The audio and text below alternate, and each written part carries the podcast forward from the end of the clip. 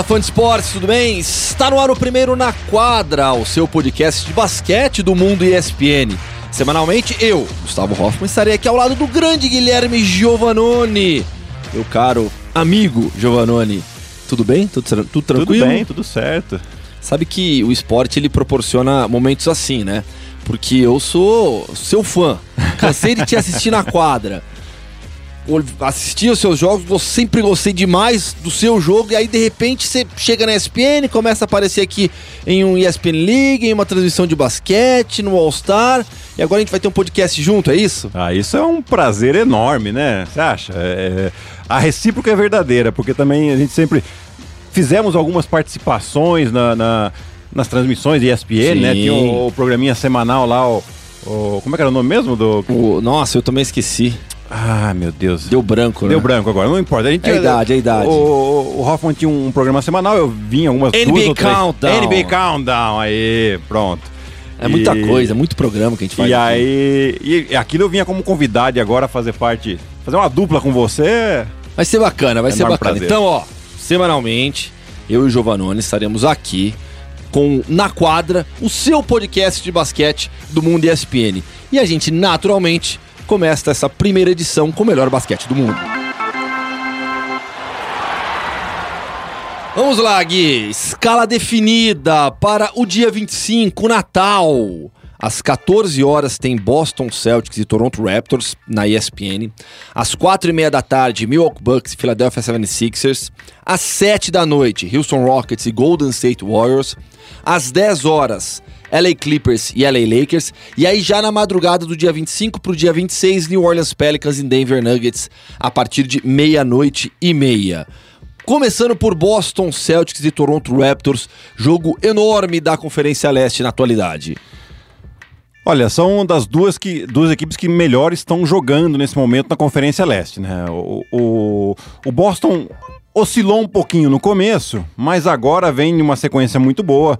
Parece que o entrosamento entre Campbell Walker, Jason Tatum, Jalen Brown e o enfim recuperado Gordon Hayward tá melhorando a cada jogo, né? Então a gente vê um, uma equipe que sabe dá tudo aquilo que tem na defesa e no ataque joga compartilhando muito a bola. E a gente vai ver contra um Toronto, né, que é, vem sempre se superando. Depois da saída de Kawhi na, na, na, na free agency, muita gente esperava que eles fossem cair muito e até um risco de não classificar para playoff, né? E os caras vêm aí se mostrando cada vez mais forte, é, sempre muito unido defensivamente e ofensivamente também, explorando muito bem as situações de pick and roll. Você imaginava que o Pascal, porque assim, tudo bem, saiu o Kawhi. Quem era o segundo jogador do time, pelo menos quem se mostrou o segundo jogador do time, principalmente nas finais? Pascal Siakam. Você imaginava que ele assumiria o papel de protagonista desta maneira? Porque uma coisa é, bom, a bola vai ficar mais à mão dele, ele vai ter mais tempo de. de, de como, como cara que vai definir as jogadas, mas é, ele tomou conta realmente do time, se tornou esse protagonista com sobras. É, eu acho que ele até começa a concorrer de novo pelo Most Improved Player, né? Incrível, você né? pega os números, ele melhora em todos eles, na questão de rebote, pontos, assistência, quase que a mesma quantidade do ano anterior, né? Então, assim, o cara. Mas e aí, pode dar de novo? Não pode? Como é que é? Enfim, mas a gente não esperava que ele tivesse realmente todo esse protagonismo de quase 25 pontos por jogo e, na verdade, a liderança que ele tem, né? Então você tem aí também ele, o Kyle Lowry, que tá indo muito bem, mas Fred Van Vliet, que agora é titular, o Norman Powell também, todos eles acabam tendo mais bola na mão, mais arremesso, mais volume de jogo. E estão assumindo muito bem esse protagonismo. E no Boston Celtics, a gente é, fala tanto sobre os melhores times da temporada. Então você tem o Milwaukee Bucks com o Giannis Antetokounmpo, é, os Lakers com Anthony Davis e com, com LeBron James, é, os Clippers com Paul George, com Kawhi. E a gente olha para o Boston Celtics sem dúvida alguma, há grandes jogadores. Talvez o mais talentoso de, de todos, o Kemba Walker. Mas falta uma grande estrela, falta um jogador é, no, do calibre desses que eu citei, dos outros times, para a gente ter o Boston Celtics como um real candidato a título? Olha, eu acho que esse jogador é o próprio Kemba Walker. Então, né? mas o Kemba Walker tem esse tamanho? Eu acho que ele tem, né? Porque, assim, é, ele é um cara, é, pelo, pelo aquilo que a gente vê, né? Pela é, questão de linguagem corporal dele. ele é protagonista, mas ele não fica demandando esse protagonismo sempre, né? Ele, ele sabe que tem bons jogadores do lado dele, tanto que tem jogo que ele precisa, ele faz mais de 40 pontos, né? E, e, assim, extremamente decisivo. E tem jogo que a gente viu ele fazer, sei lá, 3, 4 pontos. Exato. Ele, ele, ele se vê não tão bem no jogo começa a procurar mais os companheiros e os companheiros assumem mais a responsabilidade. Então, isso que é legal e, e ele pode sim ser esse jogador. Onde Boston pode sofrer um pouco? Ah, na questão dos pivôs. Por quê? Porque você tem o Daniel Tais lá que é um ótimo defensor, faz um, todo o trabalho sujo muito bem, mas no ataque não tem aquela mão tão boa. Você tem o Canter, mas aí é o inverso, né? Que tem uma mão boa e defensivamente sofre muito. Pois é, mas sabe que essa questão do Kemba Walker, eu entendo quando você fala sobre o talento dele, sobre tudo que ele já fez até hoje na NBA, mas aí você mesmo citou essa questão dos jogos em que ele vai muito mal. Como que isso fica pro time? Ah, ele tá dividindo um pouco mais, mas ele chegou para ser a estrela, ele tem que ser o cara que vai não carregar o time, mas liderar esse time. Não fica estranho dentro do vestiário para os jogadores falam, caramba, quando aperta aqui de vez em quando o cara me mete três pontos só no jogo? Depende de, da personalidade dos outros jogadores, né? Eles têm que entender também a, a situação, por exemplo, você tem um, um Gordon Hayward, que agora está voltando finalmente, né, a, a, jogar no nível que a gente conhece, que ele também pode ser um pouco desse protagonismo. O próprio Jason Tatum faz parte do crescimento pessoal dele, né, assim mesmo como o Jalen Brown. Então, assim, as, eh, dividindo essa responsabilidade pode não ficar estranho. Agora, se eles ficarem simplesmente esperando do, do Kemba que ele vai resolver tudo sozinho, Aí fica bastante complicado. E essa nem é a cara desse time do Boston Celtics, liderado pelo Brad Stevens também, né? Acho que é, esse é o ponto principal. Exatamente, né? O cara que consegue é, envolver muito bem os jogadores, deixar os caras que vêm do banco sempre muito motivados. E que quando ele pegou um cara que tinha uma personalidade mais difícil, ele sofreu um pouco, que foi a questão do Kyrie Irving. Mas aí a gente vê que essa equipe não, não tem muito essa cara. A gente não vê um jogador da personalidade do Kyrie Irving, né? Então para ele é bom. Então ele tá se, se desenvolvendo bem. Eu acho que pode ir bem longe esse, essa equipe do Boston Celtics. Às duas da tarde, então, no dia 25 de dezembro, Boston Celtics e Toronto Raptors ao vivo na ESPN. E aí na sequência tem Milwaukee Bucks e Philadelphia 76ers com o Guilherme Giovannone na transmissão a partir de quatro e meia da tarde. Se falamos de um jogo enorme na Conferência Leste, Celtics e Raptors, Bucks e 76ers tem um tamanho no mínimo igual. É, exato, né? Mesmo porque a gente tá falando aí da do atual MVP e com grande chance de ganhar de novo esse prêmio, que é Yannis Antetokounmpo, né? A maneira com que o cara tá jogando. A gente vê, ele conseguiu melhorar os números dele. E aí você, repara uma coisa, né? A gente vai olhar a quantidade de minutos que ele joga, é baixa em relação a seus pares, vamos dizer assim, né? LeBron, Anthony Davis, uh, todos os outros candidatos, o próprio Doncic. O cara joga 31 minutos por jogo. É pouco, né? É pouco. Né? A gente tá acostumado a ver esses caras 36, 37, 38. Né? E o cara 31, ou seja, é, é, a inteligência também da comissão técnica do Milwaukee. Saber que agora é importante? É, mas você não precisa gastar tudo agora do cara. Você não precisa espremer o cara até o final. Tem sido o melhor time realmente? Pra mim, sim. Da NBA ou do leste? Da NBA. Da NBA. Da NBA, pelo À frente fato... dos rivais de Los Angeles. À frente dos, dos rivais de Los Angeles, até agora, né? Lógico que a gente tem seis meses de temporada e a coisa oscila. Mas a, a consistência desse time defensiva e ofensivamente, que é claro que o, Yannis é o principal jogador da equipe, mas você não vê uma necessidade dele forçar um monte de bola para ele fazer a quantidade de pontos e dos números que ele tem. Ele divide muito bem a bola, tem ótimos chutadores, Kyle Korver chegou, Wesley Matthews, que é um ótimo chutador, mas que vem se destacando defensivamente Sim. também, né? Então, assim, são bastante coisas interessantes dessa equipe de Milwaukee. Acho que é indiscutível afirmar que o Antetokounmpo hoje é o jogador mais dominante da NBA. Sim. É, no aspecto físico, na facilidade com que ele consegue bater para dentro. É, até o Eurostep dele, como ele, com aquele braço gigantesco, ele mal salta para cravar. Exato, né? E, e, assim, essa capacidade física dele que ele vai se adaptando ao jogo. Então, agora, qual que era o grande tendão de Aquiles dele, né? O arremesso de três. Aí você pega um jogo, o cara faz contra o Lakers que ele mete cinco bolas de três. Então, aí ferrou, né? E aí?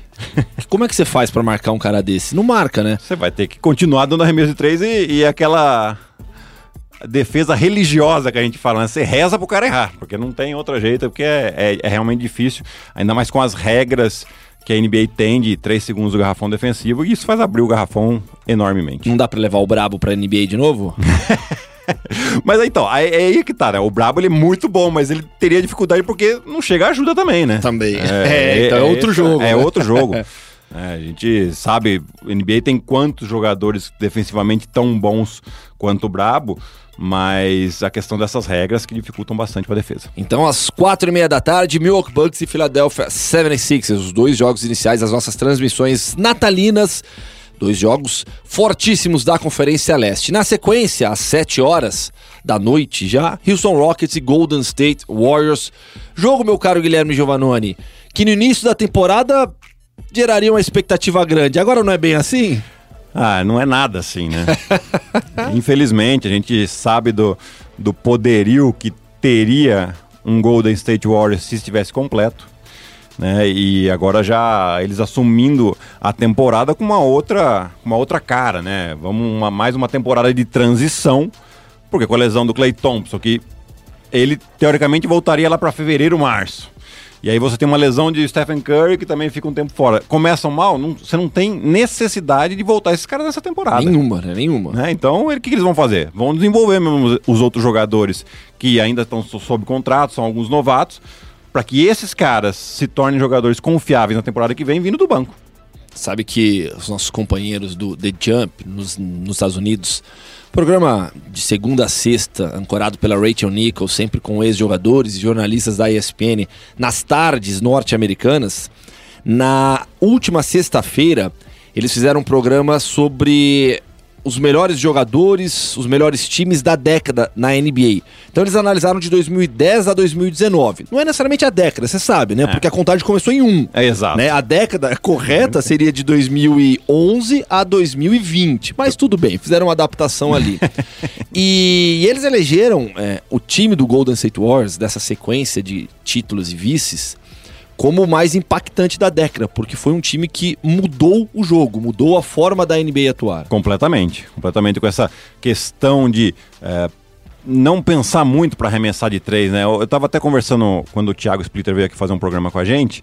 E ele me passou a, a, uma seguinte estatística, né? Que, é, que é, é, é uma maneira diferente de ver as coisas quantos pontos por arremesso. Então, o arremesso de dois pontos, quando você dá, você tem um ponto alguma coisa. E o arremesso de três pontos tá dando mais, tá dando 1.10 e o, um, o de dois pontos dá 1.05. Ou seja, compensa você chutar então, mais de três. Compensa você chutar mais de três. Mike D'Antoni já estava certo há muito tempo, né? é, só que o Mike D'Antoni é um pouquinho diferente. O, o, Golden State, ele tem um, um sistema de claro. jogo em que a bola mexe muito mais e aí os arremessos, como os caras estão mais em ritmo e tem uma seleção melhor de arremesso, arremesso, o percentual melhora. E aí, na discussão dos nossos companheiros que foram a Rachel Nichols com o Paul Pierce e o Kevin Arnovitz, um, Paul Pierce, não preciso explicar quem é, e o Kevin Arnovitz, um, jogador, um jornalista da ESPN de muita categoria também. Na hora de montar a seleção da década, é, houve um ponto de discussão. James Harden e Chris Paul, porque o Stephen Curry, Kawhi, é, Kevin Durant e LeBron James entraram nos dois times. Mas o Paul Pierce colocou o James Harden, o Kevin Arnovitz colocou o Chris Paul. Para mim teria ali uma questão de, ok, quem foi o mais vencedor? Como nenhum dos dois ganhou título, né? Então daí a gente acaba indo um pouco mais para os números pessoais e, e, realmente o que, o que tem feito o James Harden nessa década aqui, é, principalmente a questão de pontos, né? É, uma, é um ponto fora da curva. Né? A gente tá vendo aí, principalmente essa temporada, ele tá com quase 40 pontos de média. A gente, pô, nos dias de hoje é muito difícil você fazer isso. E até, até no The Jump anterior, eu gosto muito do The Jump, né? Então, é. você que agora vai se acostumar também com Na Quadra, vai me ver citar várias vezes o The Jump, porque eu gosto de ouvir a opinião de jogadores e de jornalistas da, da ESPN nos Estados Unidos. É, na quinta, o Pippen falou que aposta que o Harden terá a média de 40 pontos na temporada. Por quê? Tomando como exemplo o que o Russell Westbrook fez para ter a média de triple-double. Vai acabar forçando para atingir essa média. Vai ter jogos em que ele vai ficar na casa dos seus 30, 30 e poucos pontos, às vezes um pouco menos, mas contra alguns times ele vai superar e muito a marca de 40 pontos. Então o Pippen aposta que o James Harden termina a temporada com média de 40 pontos. É, e é aquela questão também, né, Gu? É, quando o, o, Westbrook fez a média de, de triple-double lá, ele estava praticamente sozinho no time. Então, se sabia que dificilmente ele iria lutar pelo título. Então, tá bom. Então vamos lutar por uma coisa que vai fazer a gente vender nosso ingresso, vender nossa camiseta, enfim, é, fazer o nosso time aparecer, que é um destaque individual. E aqui nessa situação do Houston, eu vejo uma situação muito parecida, porque Houston jogando dessa maneira, não vejo ganhando título. Então vamos lutar por um recorde pessoal aí que vai colocar Houston na, nas manchetes. É engraçado, né? O Houston tem uma campanha forte, brigando no topo da Conferência Oeste, mas é, é uma discussão já que se arrasta algumas temporadas, né? Na forma de jogo do Houston, se é uma forma vitoriosa. O próprio Pippen, na temporada passada ou na anterior, ou nas duas, ele foi um dos maiores críticos desse estilo de jogo do Houston Rockets. Inclusive, é, foi na temporada passada mesmo que a Rachel Nichols fez uma entrevista grande com o James Harden na época do All-Star Game. E aí ele rebateu bastante todas as declarações do Pippen porque o Pippen considera que o estilo de jogo do James Harden não é um estilo de jogo que vai levar um time ao título. Eu acho, eu concordo com o Pippen. Dificilmente você consegue, por quê? É, na verdade, você concentra a grande parte do seu jogo em um único jogador. Agora tá bom, divide um pouco com o Westbrook, mas você, entre aspas, aí facilita para defesa, porque é uma arma só. E outro motivo, você acaba tirando os outros jogadores de pouco de ritmo. A confiança também dos a outros. A né? confiança, né? quer dizer, o cara ele acaba, o companheiro dele acaba jogando meio que numa loteria. Quando a bola vem, eu tenho que meter. E se eu tô sem ritmo, sem nada, é muito mais difícil. Vamos para Los Angeles agora. Clippers e Lakers às 10 da noite, nesse dia 25, também na ESPN. Clippers e Lakers hoje. Há um favorito? Do jeito que o Lakers estava jogando, acho que o Lakers seria um pouquinho favorito. Mas a gente pensou isso também no primeiro jogo da temporada, é, né? Então. E no primeiro jogo da temporada estavam ainda sem Paul George. Quer dizer, é, é difícil a gente colocar um favorito. Para mim, como equipe, como montagem de equipe, a equipe do Clippers é melhor. A gente sabe que isso não é suficiente. Então, assim, é, é um jogo de grande expectativa. É, né, vai ser o o, o, duelo do ano, eu acho que é da, do, das equipes de, de, de, Los Angeles aí, que tem grande chance de, inclusive, fazerem a final de conferência. LeBron James, para você, está pegando pesado demais na temporada já, acelerando demais o ritmo para si próprio, projetando aquela velha história que a gente fala, ah, LeBron, quando chega nos playoffs, vai ligar o modo playoffs. Ele ligou talvez muito cedo? Tá apertando demais para um atleta com a idade dele? Eu acho que sim. Eu acho que estão é, correndo um pouquinho de risco, porque eu entendo que a equipe do Lakers, desde o começo da temporada, queria mandar um sinal, uma mensagem para todas as equipes, e essa mensagem foi mandada, né? Mas já começa a criar, a, a, a ter um resultado um pouquinho é, perigoso. Por exemplo, o LeBron já ficou fora de um jogo contra Denver e com uma lesão muscular e ninguém sabe ao certo qual que é a, a gravidade dessa lesão. Né? Então, assim, precisa ter. Parece que ele contra Milwaukee, no jogo que eles perderam, ele já tava com essa lesão. E aí começa a forçar o cara. Isso é perigoso. Ainda mais um cara de 35 anos. Tudo bem que ele é uma máquina, ele é uma máquina. Mas continua sendo um ser humano. É, não tem jeito, né? Então. A temporada passada mesmo ele sentiu isso, né? Exato. E, e aí você começa a puxar demais a corda e se essa corda estourar de vez. Pra onde vai a temporada do Lakers? Né? Esse que é o grande pensamento, sendo que você vai, vai decidir tudo lá a partir de abril. De qualquer modo, Lakers e Clippers estão entre os melhores times da temporada e permanecerão assim até o final, vão para os playoffs e vão lutar pelo título da NBA. Meia-noite e meia, já do dia 26, New Orleans Pelicans e Denver Nuggets. Um confronto que certamente foi projetado para a noite de Natal por conta do Zion Williamson, mas não terá provavelmente o Zion Williamson, enquanto o Denver Nuggets, esse sim é um time fortíssimo, lutando também no topo da Conferência Oeste. É, em relação ao Zion, acho que a equipe do Pelicans já começa a pensar se vão, devem colocar ele para jogar nessa temporada. Será? Ou, ou, fazer como o Philadelphia fez com o Ben Simmons, né? É, a meu ver, valeria a pena você em alguns jogos, se ele tiver 100% saudável, se tiver um 1% não saudável, não vale a pena. Porque o, Pelicans dificilmente vai lutar para playoff. Mas se, você, se ele tiver 100% saudável, eu acho que já vale a pena ir começando a colocar ele para ver a química dele, principalmente com o Ingram, né, que é o, tem sido o principal jogador dos Pelicans aqui, e podem ser os dois que vão fazer a base desse time para o futuro. E para ele também ir pegando as medidas da NBA. Né? Ah, fez uma, uma ótima Summer League? Ok, mas totalmente diferente, né? Vai, dá você pra joga, comparar, né? Você joga com outros jogadores. E em relação ao Nuggets, eu acho que eles vêm mais uma vez surpreendendo, porque é, é, a principal contratação dos Nuggets é manter a base da equipe. Sim. Né? Tendo o E, Jokic como, como o líder do time. e, e essa, e essa química que os caras têm é, é realmente impressionante, é gostoso de ver a equipe do Denver jogar. Pois é, e nos playoffs da temporada passada a gente viu um Denver Nuggets muito forte. É, quando a gente fala de times que lutam por título na NBA, a gente fala, acima de tudo, times de grandes estrelas, time de grandes referências. Então, falamos dos Clippers, falamos dos Lakers, dos Bucks. É, te fiz o questionamento agora há pouco sobre o Celtics, que já tem um Kemba Walker.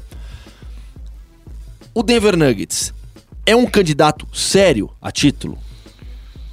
É, a gente, ano passado, a gente falava, "Pô, mas o Denver tá, né, um ponto meio fora da curva Porque aqui. coletivamente é uma equipe muito forte. E- Exato. E, e talvez com um atleta de maior QI do basquete no mundo, na minha opinião, que é o Nikola Jokic. Sim, e concordo com você, também acho, porque ele, na verdade, ele é o armador daquela equipe, né? Ele só joga na posição de pivô, mas ele é a partir da bola na mão dele que se cria o ataque do Denver, né? Será que isso é suficiente? É difícil a gente dizer, mas hoje, cada vez mais, e, é, a gente começa a ver que o jogo coletivo está se sobressaindo ao jogo individual na NBA. A gente sempre buscou sempre a individualidade e tal. E a gente pode falar, ah, mas o Toronto no passado tinha o Kawhi. Mas a gente tá vendo que o Toronto esse ano é muito mais que só o Kawhi Leonard no ano passado. Quer dizer, então você tinha um grupo e que a partir desse jogo coletivo, o individual sobressai, que era o Kawhi. Eu vejo a mesma coisa com o Denver. Né? Você tem um grupo muito forte, uma maneira de jogar muito interessante, e que aí vão, vão despontando o Jokic, o Jamal Murray, o Millsap, enfim. É, o oposto disso é o que acontece em Houston. Exato. né? O oposto disso é o que acontece em Houston. Com, assim, individualmente, é, nenhum atleta vem com atuações melhores algumas temporadas do que o James Harden. Discute-se nos Estados Unidos se ele é o atleta com maior potencial, capacidade ofensiva na história da liga. Só que o jogador não vive só do seu potencial ofensivo. Um time não vive só de uma individualidade. Né? Mas talvez pro Denver falte esse, entre aspas, Kawhi. Exato. Um jogador eh, que no momento de dificuldade, que o- talvez o ataque não esteja funcionando tão bem, não por uma, de como, como jogar mais, que às vezes não tá certeiro, né? E você precisar de um jogador assim que tem esse poder de fogo, realmente pode fazer a diferença. É isso aí, NBA dia 25 de dezembro, Natal, com cinco transmissões ao vivo nos canais ESPN. Você acompanha tudo na tela da ESPN e, claro, também no Mundo ESPN, no Twitter, no nosso site, no nosso aplicativo. Fique por dentro de tudo que acontece no melhor basquete do mundo aqui no Mundo ESPN. NBB em pauta agora, o basquete brasileiro com a Copa Super 8, que vai acontecer de 4 a 11 de janeiro, reunindo os oito primeiros colocados do NBB. E quem vencer a Copa Super 8 vai pra onde, meu caro Guilherme Giovanoni? Vai para Champions League, novo campeonato aí que substituiu a Liga das Américas, mas de uma maneira mais democrática, vamos dizer assim, com jogos de volta, playoffs, que antes era tudo jogado em quadrangulares, né? Flamengo, Franca, São Paulo, Mogi e Pinheiros já estão classificados para a Copa Super 8. Corinthians, Minas, Paulistano e Unifacisa brigam por três vagas. Sim, e, e os quatro times, tem mais um jogo até terminar o primeiro turno. Você tá com a tabela aí, né? Os quatro times jogam em casa e nós vamos ver os jogos aqui. O Corinthians joga contra o Flamengo. O Minas joga contra a Brasília. O Paulistano joga contra o Pato Basquete. E o Unifacisa joga contra o Ceará. Desses quatro aqui, pra mim, apesar de estar na frente, né, que tá na classificação um pouco melhor, quem tem a vida mais complicada é o Corinthians. Porque você vai, o Flamengo, você vai pegar o Flamengo, que tá numa ótima fase. Mesmo jogando em casa, é um jogo muito difícil. Mas não só isso, né? O Corinthians está numa fase meio difícil agora. Vem de uma sequência aí de cinco derrotas consecutivas, contando as duas da final da Liga Sul-Americana, que acabou perdendo em casa. E isso parece que deu uma mexida com a equipe do Corinthians, que vinha muito bem. Pois é, essa derrota na- no Sul-Americano pro Botafogo pesou demais do lado corintiano. Né? No próximo programa a gente vai falar bastante, vai fazer um resumo da temporada até aqui, a gente vai falar muito sobre o Botafogo, campeão sul-americano. Mas é, olhando pro lado derrotado dessa final, o fato de ter feito 1 a 0 e, e- e ficou com a chance, dois jogos em casa pra matar a série com o apoio da torcida, sentiu realmente o time? Você que conhece um pouquinho essa equipe? Sentiu bastante. É, eu acho que é, ficou com aquela sensação. Acho que gerou-se uma ansiedade muito grande na equipe. Né? Então, assim, eles tiveram. Entre o primeiro jogo e o segundo da final, eles tiveram um jogo em casa pelo NBB contra o Pinheiros. em que o Pinheiros ganhou na última bola com uma bola do Betinho sensacional. Foi espetacular aquela bola do Betinho. Aí você fala, ah, ok, perdemos um jogo, mas, mas já dá uma mexida, porque o, o, Corinthians, aquele jogo contra o Botafogo, se não me engano, foi a décima vitória consecutiva entre NBB e Liga Sul-Americana. Então tava com confiança lá em cima. Aí você vem e dá uma minada nessa. Aí no segundo jogo, eles não jogaram tão bem. Quer dizer, o Botafogo jogou muito bem, né? Vamos, vamos falar o que é verdade aqui. E foi lá empatou a série com, com grande personalidade. Foi. E aí sim, aí minou completamente, porque daí vem aquele medo de perder em casa numa situação que estava muito favorável pro Corinthians, né? Dois jogos em casa, venceu o primeiro fora tal. E isso vai minando. Mina cada vez mais a confiança dos jogadores da comissão técnica e vem a pressão da torcida. Claro. Né? Da torcida, grande, da diretoria, time pressão. grande. Então tudo isso tá pesando na cabeça e nas costas do, de toda a equipe, né? Por isso que eu acho que tem uma situação um pouco mais difícil pro Corinthians. Mas é, o esporte tem, tem isso que é legal, né? Toda semana te dá chance, né? Te dá chance de você provar o contrário. É, e é isso que a gente tá vendo aqui. Essa sequência que você, você explicou, né? Aí vem, perde um jogo como esse pro Pinheiros com uma bola daquela. Deve passar na cabeça e falar, putz, não é, entrou em uma fase, não tem jeito, o que, que a gente vai fazer? Deve ser complicado mesmo pro time se reorganizar, né? É, e até mesmo os dois últimos jogos que a gente acompanhou do Corinthians aqui contra Brasília e contra o Minas, fora de casa, os dois jogos por uma boa parte deles, o Corinthians esteve na frente. Ou seja, você vê que na hora da decisão, parece que tava, nossa, vamos perder de novo. Tá vindo na cabeça, vamos perder de novo, meu Deus do céu. Então isso é, é, não é fácil de você virar. Mas uma vez que você vira, também você pode mudar a inércia de novo. Corinthians, Minas, Paulistano e Unifacis, então, brigando por três vagas. O Gui já colocou uma vida complicada pro Corinthians, partida complicadíssima pro Corinthians contra o Flamengo. E aí entra a chance, então, para o Unifacis entrar e alterar essa ordem na última rodada antes da Copa Super 8.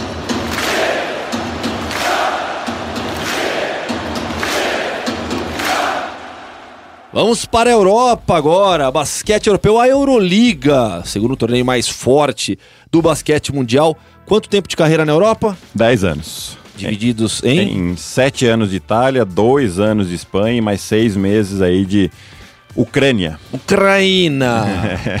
basquete europeu na pauta agora com Euroliga tendo Real Madrid, Barcelona e o Anadolu Efes de Istambul com 12 vitórias e 3 derrotas depois de 15 rodadas. Maccabi Tel Aviv vem na sequência com 11 vitórias e 4 derrotas. E depois CSKA Moscou, 10 vitórias e 5 derrotas. Panathinaikos, 9-6. Kimki, da região de Moscou, 8-7. Mesma marca do Armani de Milão, equipe treinada por Ettore Messina. Esses oito seriam os oito classificados para os playoffs da Euroliga, que vai ter rodada no período de Natal, logo depois do Natal, dias 26 e 27 de dezembro, com grandes partidas, como por exemplo, Gui, CSKA Moscou e a equipe de Milão. O nome completo é o Armani Exchange Milan. É, eu acho que é o grande destaque desse jogo aí é a volta do Messina a Moscou, né? Porque ele foi técnico por várias temporadas aí do, do, da equipe do CSKA. Duas vezes campeão, duas vezes chegou na final e por mais duas vezes chegou no Final Four. Quer dizer, olha o currículo que o cara tem com essa equipe é, russa, né? E, então, assim, é sempre interessante a gente ver essa volta, esse reencontro aí é, com a com a antiga, ou seja, a gente chama de viúva, né? A lei do ex, viúva, enfim. Lógico que o Messina não pode entrar em quadra para jogar. Não vai dar. Mas ele sempre monta muito bem suas equipes. Você acha que ele ficou muito decepcionado com a falta de perspectiva de assumir o San Antonio Spurs? Eu acho que sim. Eu acho que foi pesou muito para a volta dele para Europa, né? É claro que ele é um cara extremamente ambicioso, sempre foi, né? Tanto que ele começou uma carreira como técnico muito jovem, cerca de 30 anos ele tinha, e aí já foi, já teve muito sucesso, né? Dirigiu aquela equipe aquele timaço da Kinder Bolonha, da Virtus, né? Tive prazer de jogar nesse time também, onde ele foi campeão europeu com Ginobili, Rigodot, uh, nossa, o, o, David Anderson, o australiano, né? Uh, o Sconocchini estava nesse time, enfim, era um timaço. E ele foi campeão europeu com esse time, depois teve campeão também europeu com, com o CSKA, muitas vezes chegou no Final Four. E aí o cara tá lá, ele vai pra NBA como assistente do Popovich, que, pô, mas você não tá em qualquer lugar, né? Mas ele tem a ambição dele. Ele tá claro. tá vendo que o Popovich mais cedo ou mais tarde ele vai. Tem que parar vai, uma hora, né? Vai deixar alguém assumir o seu lugar. Só que ele não viu a perspectiva tão já disso. Ele falou, então eu volto pra Europa. Vou ser protagonista lá de novo. Certamente com um salário pequenininho Ah. lá em Milão. Outro jogo bem legal pra gente destacar, o FC Istambul jogando contra o Maccabi Tel Aviv. E aí entra uma informação que, de, de impacto até, né? O FC, nos últimos seis jogos contra o time israelense, cinco vitórias e uma derrota apenas. O Maccabi é um time que tem muita história, né? Na, na Euroliga, já foi campeão algumas vezes também. E tá aqui, estão os dois brigando né, entre os quatro primeiros. Então a gente vai ver, sem dúvida alguma, um jogo de alto nível, né? O, o EFS, que eu acho que é a grande surpresa aí. Porque você fala, pô, um time turco tá entre os primeiros, na hora você vai pensar no Fenerbahçe. Sim. Né? O Pela história do basquete, exato. é, últimos três Final Four estava presente, campeão, né? Um timaço, um orçamento enorme. O Gerardini, que é o general manager também, uma grande história. Mas aí a gente vai ver o Fenerbahçe, ele tá lá embaixo esse ano, né? Cinco mal, né? vitórias e, e dez derrotas, muito mal. E então assim, eu acho que é uma grande surpresa aí. E sem dúvida alguma tem tudo para ser um grande jogo. Pra gente fechar nosso papo sobre basquete europeu, Barcelona e Olympiacos. Olympiacos do de fora da zona de classificação para os playoffs da Euroliga, com o reencontro Costas Papa Nicolau, que jogou pelo Barça na temporada de 2013 e 2014, jogava junto com o Ante Tomic, foram campeões espanhóis, vai reencontrar o Barcelona. Eu acho que o Barcelona, o grande destaque, além disso que você já falou, é o Mirotic, né? Saiu da NBA, Vem causando um desequilíbrio, né? desequilíbrio, né? 18 pontos de média, é o quarto na média, mas é o principal líder dessa equipe que tá empatado praticamente em primeiro com, com, com o Real Madrid, né? Só não, não tá em primeiro por questões de, de critério de desempate. Mas é bem interessante, o, o Barcelona que ele é dirigido pelo Pesic, né? O Pesic foi o- o técnico campeão da- pela, primeira vez da Euroliga do Barcelona, lá em 2002, quando o Anderson Varejão jogava lá e tinha um timaço com Bodiroga, Jaciquevic, Navarro, enfim. Jogo bem interessante também. É isso aí, galera. Acabou a nossa primeira edição do Na Quadra. Procure pelo nosso podcast na sua plataforma preferida e fique conosco semanalmente. E é claro que você pode também mandar sugestões diretamente para mim e para o Guilherme Giovanoni lá no Twitter, que fica mais fácil. Beleza, Gui? Beleza, fechado, estamos aguardando as suas sugestões. Boa. Gui, vai ser um prazer enorme falar de basquete aqui ao seu lado. O prazer vai ser meu. Ai, Gui. Tamo junto. Valeu, galera. Grande abraço e até a semana que vem.